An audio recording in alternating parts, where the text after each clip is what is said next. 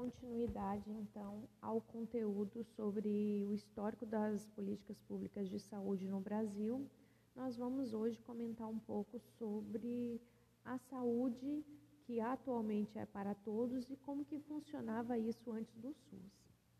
Se hoje os usuários de saúde, eles enfrentam filas para ter acesso a exames, consultas, atendimentos de emergência, esse cenário antes da criação do SUS era muito pior. Isso porque, apesar de vários, dos vários problemas, hoje é direito dos cidadãos brasileiros o acesso a medicamentos, tratamentos, cirurgias, atendimento desde a atenção primária até a alta complexidade. Hoje, se você sofrer um acidente na rua, por exemplo, provavelmente você vai ser atendido pelo SAMU, independente da sua classe social. Se você precisar de um tratamento para qualquer doença, exemplo, HIV, é, tuberculose, hanseníase, ele será oferecido pelo SUS, bem como a maioria das vacinas que se deve tomar ao longo da vida e também a realização de transplantes em todo o território brasileiro e o controle das epidemias e a vigilância sanitária.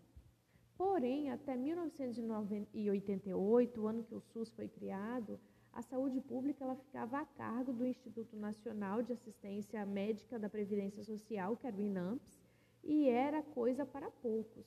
Estima-se que em torno de 45% da população brasileira ela era atendida pelo governo até meados dos anos 80. Então, as pessoas, como a gente já falou na aula passada, elas trabalhavam de carteira assinada, tinham um desconto do seu salário, o que lhes dava acesso a hospitais próprios do INAMPS e aos conveniados. E os dependentes desses trabalhadores de carteira assinada também tinham direito de ser atendidos. O governo e as empresas, eles ajudavam a financiar esse tipo de sistema. O restante da população, uma parcela pequena, tinha condição de pagar do próprio bolso por consultas, exames, cirurgias, demais tratamentos. E a imensa maioria dos brasileiros que não tinham dinheiro e nem proteção do governo contavam ou com a caridade de hospitais filantrópicos ou, ou simplesmente ficavam desassistidos. E é por isso que hoje o Ministério da Saúde gosta sempre de apresentar o SUS como o maior programa de inclusão social da história do Brasil. Porque além de ofertar saúde para todos, ele inclui qualquer pessoa, independente da classe social, do emprego formal ou não, e da condição financeira, da raça, do credo. Então, todo e qualquer cidadão brasileiro hoje tem direito a acessar o SUS de forma gratuita, universal e integral.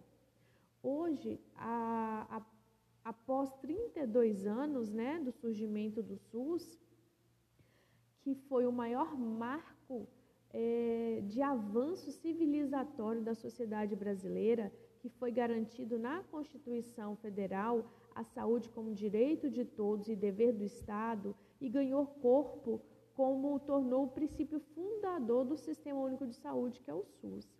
Então, meninos, são 32 anos de luta, resistência, resiliência e esperança na construção do SUS contra todas as dificuldades, histórico de subfinanciamento e mesmo incompreensões, seguimos firmes na defesa do que acreditamos. A saúde é para todos, com equidade, igualdade, universalidade e gratuidade, empatia, solidariedade e compaixão com todo o povo brasileiro.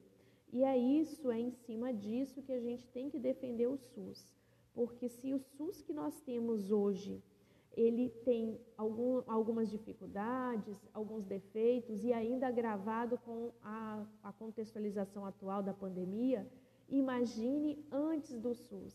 Imagine como que era a situação antes do SUS, em que as pessoas não tinham acesso à saúde igualitária, à saúde gratuita, Imagine como que era difícil você receber atendimento e hoje o SUS ele oferta desde a prevenção, promoção, recuperação, reabilitação, transplante, tudo de forma gratuita. Então, o SUS, ele não foi favor, ele foi motivo de luta e de conquista e resiliência. Por isso é por isso que nós temos que construir um SUS cada dia melhor e enfrentar todos esses desafios enquanto profissionais de saúde, enquanto gestores, enquanto usuários do SUS, eh, enquanto cidadãos brasileiros.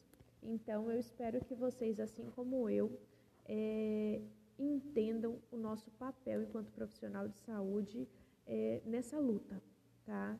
Sem a inclusão dos profissionais de saúde nessa luta, a gente não consegue lutar e garantir que o SUS oferte saúde de qualidade para todos. Então, nós vamos continuar falando sobre isso na nossa aula online. Até lá!